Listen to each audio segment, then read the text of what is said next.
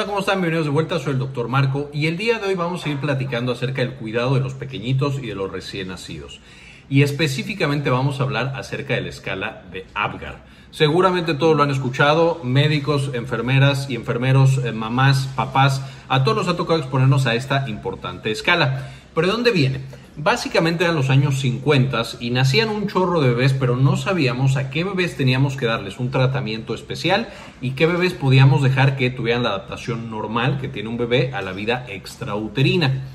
Y entonces, en 1952, la doctora Virginia Que e, ella era anestesióloga, entonces justo le, le tocaba tratar a estos bebés complicados, dijo, no, tenemos que tener una escala bien establecida para saber qué bebés necesitan reanimación y qué bebés los podemos dejar tranquilos para que agarren colorcito y agarren vida solitos. Y entonces desarrolla esta importante escala. La escala de Apgar va a ser básicamente una prueba que nosotros tenemos en la que medimos cinco parámetros especiales, que ahí queda muy bien porque justo son las letras que tiene la escala y que tiene la, doctora. Los cinco parámetros van a ser la A de apariencia, en la que medimos el color que tiene este pequeño, la P de frecuencia cardíaca o de pulso, que es cuando medimos qué tan rápido está latiendo el corazón del bebé y por supuesto nos dice qué tanto se está adaptando a esta vida extrauterina, la G que es de gesticulación, es un reflejo en el cual nosotros le ponemos una perilla en la nariz al bebé para sacarle moquitos y vemos si reacciona y hace así como gesticulaciones o no lo hace, por supuesto siendo bueno que sí lo haga. La A que es actividad o tono muscular nos dice si hay movimiento o no movimiento por parte de ese pequeño y finalmente la R es la respiración. Estos cinco puntos se van a evaluar en el primer minuto de vida, es decir, en cuanto sale un bebé, usualmente siendo esta puntuación del primer minuto de vida un poquito más baja, porque el bebé de nuevo apenas se está adaptando a esta vida extrauterina. Y vamos a tener una segunda mención a los cinco minutos en la cual tenemos que ver que se ve o igual o incluso más alta. Usualmente se ve un poquito más alta. Ahora, esta importante eh, escala de Apgar es muy, muy buena para determinar qué bebés van a necesitar reanimación especial y qué bebés no lo van a necesitar y con eso podemos dejarlos que agarren solitos. En términos generales, cuando nosotros en el minuto 5 tenemos un Apgar de menos de 7 puntos, ahí tenemos que darle una vigilancia más estricta a ese pequeño a lo mejor incluso una reanimación en la que le damos algo de aire, en la que le damos eh, más estimulación o alguna otra intervención. Y por supuesto, es seguir monitorizando el Apgar cada 5 minutos. Es decir, en un bebé sano, en un bebé que tiene un Apgar de 8, de 9, en el primer minuto y en el minuto número 5, lo dejamos tranquilo, se lo entregamos a la mamá y seguramente no va a tener complicaciones más adelante. En un bebé que en el minuto 5 tiene un Apgar bajito, de 7 o de menos, ahí lo tenemos que seguir de manera estricta, eh, ver que esté agarrando y que esté mejorando esta escala de Apgar y por supuesto eh, darle alguna intervención que nosotros consideremos adecuada. Entonces, el bebé de 7 a 10 básicamente lo dejamos tranquilo. Un bebé que tiene de 4 a 6 es un bebé que está moderadamente anormal y usualmente vamos a eh, seguir esta monitorización sin tener intervenciones mucho más agresivas, eh, aunque sí podemos llegar a tener algunas dependiendo de esta evaluación más específica que haga el neonatólogo o el, el pediatra. Y un score de 0 a 3, por supuesto, es un paciente que está en riesgo incluso de perder la vida más adelante o de presentar complicaciones neurológicas. Importante mencionar que en esta escala de Apgar eh, se usa principalmente o es mucho más precisa en bebés que nacen a término. En bebés que van a nacer pretérmino, es decir, menos de 38 eh, semanas de gestación, ahí no es tan exacta y podemos tener que bebés incluso que tienen un buen estado funcional, van a tener escalas bajas. Por ejemplo, en la coloración, usualmente un bebé prematuro tarda más en agarrar el color normal, tiene menos eh, reflejos, entonces podría ser que un bebé prematuro nos salga artificialmente, entre comillas, bajo de Apgar y no requiera tantas intervenciones más agresivas a pesar de esta baja calificación. Aquí podemos ver la escala de Apgar completa, por supuesto aquí tenemos las siglas, son por apariencia, pulso, gesticulación del bebé, actividad y respiración.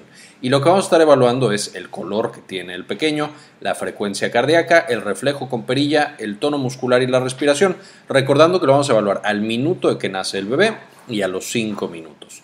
Y vamos a una puntuación de 0, 1 o 2, dependiendo cómo se esté comportando en cada uno de estos ámbitos. En el color, si el bebé está azul o pálido eh, completo de su cuerpecito, entonces va a tener 0 de puntuación. Si tiene 1, significa que tiene cuerpo rosado con manos y pies azulados. 2 está completamente rosado. Es decir, ya sus pulmones han logrado oxigenar toda la sangre que está en su cuerpo y por eso se ve rosita. En el segundo, que es la frecuencia cardíaca, puede tener frecuencia cardíaca ausente, lo cual por supuesto es muy preocupante. Puede tener menos de 100 latidos por minuto, lo cual es bajo para un bebé recién nacido y entonces esto también es relativamente no óptimo y por eso le damos 1. O puede tener la calificación perfecta de 2 con más de 100 latidos por minuto. Después, en la gesticulación, tenemos el reflejo con perilla. Esto es cuando nace el bebé, le limpiamos la naricita con la perilla y tiene que tener algún tipo de reflejo. Si no tiene nada de reflejo, le damos cero de puntuación y es, por supuesto, ausente el reflejo. Si hace algún tipo de mueca, entonces tenemos uno de calificación. Y si tiene mueca y tos o estornudo, entonces es 2 de calificación, un bebé que ya está reaccionando al ambiente externo. Luego tenemos el tono muscular, que es la A de actividad, podemos tener un bebé flácido, literal, que no logra mover sus manitas ni nada y, como trapo, tal cual encontramos a este pobre pequeño o pequeña. Eso es cero. Eh, con uno es, un bebé que tiene flexión de brazos y piernas, eh, aunque no se está moviendo más. Y cuando tiene un movimiento activo, entonces le damos dos de calificación.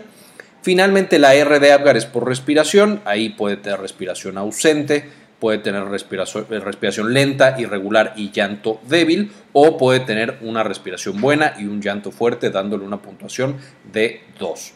Por supuesto, el Apgar de 5 minutos es de los que más nos va a orientar a cómo el bebé se está adaptando a la vida extrauterina. Si el bebé tuviera un Apgar bajo en la calificación de 5 minutos, es decir, de 7 o menos, entonces tenemos que seguir monitorizándolo cada 5 minutos hasta los 20 minutos para ver que ese bebé recupere y muchas veces vamos a dar ya eh, reanimación eh, neonatal.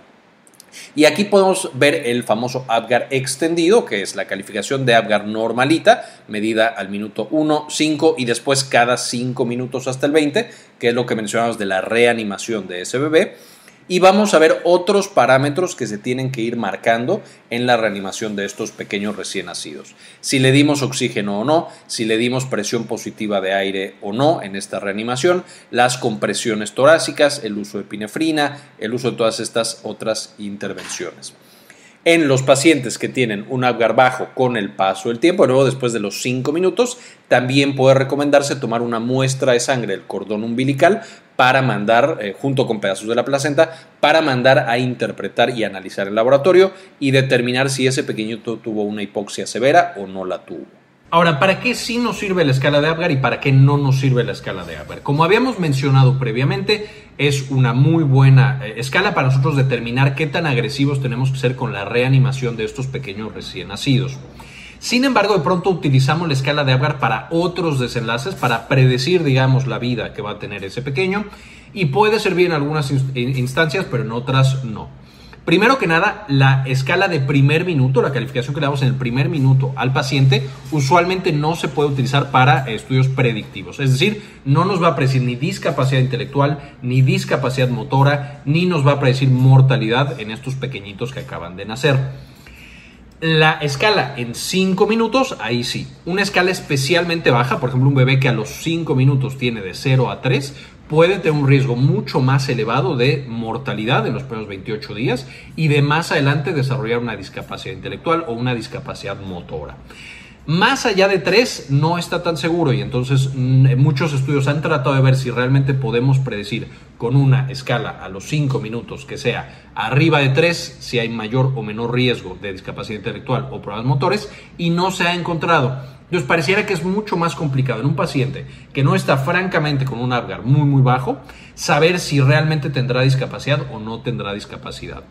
De nuevo, se ha usado en algunos estudios, se siguen haciendo estudios para determinar eh, qué nos puede ayudar a predecir, pero en términos generales, a los 5 minutos, tener un Apgar, un de 0 a 3 sí nos puede predecir mortalidad, discapacidad intelectual y problemas motores, pero solamente es lo que tiene mayor nivel de evidencia en este momento. Finalmente, como estábamos mencionando, este Apgar bajo puede requerir estudios especiales. Eh, por ejemplo, un paciente que tiene en la escala a 5 minutos menos de 5 puntos en la escala de Apgar, podemos mandarlo y, de hecho es bueno estar buscando por hipoxia.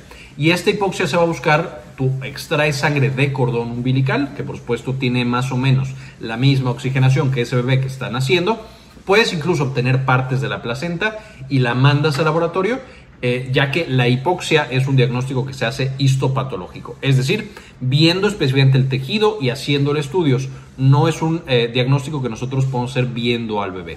La hipoxia es todo un proceso, es complicado diagnosticarla. Y por eso, si sospechamos que hubo hipoxia, si sospechamos que ese bebé va a tener daño por niveles bajos de oxigenación, muy importante tomar esa sangre de cordón, tomar esos pedacitos de placenta y mandarlos a analizar para eh, por supuesto malformaciones, por supuesto alguna otra patología, pero en particular para estos niveles de oxigenación. Y básicamente esta es la información que quería compartirles el día de hoy. Por supuesto recordarán que ya tenemos videos previos hablando de estos bebés prematuros y todos los cuidados que debemos tener y del trabajo de parto y toda su fisiología. Les voy a dejar en la parte de arriba un enlace para que puedan también revisarlo y consultarlo eh, y aprender un poquito más de cómo cuidamos a estos pequeños y pequeñas que están llegando a la vida eh, para asegurar que tengan una vida lo mejor posible.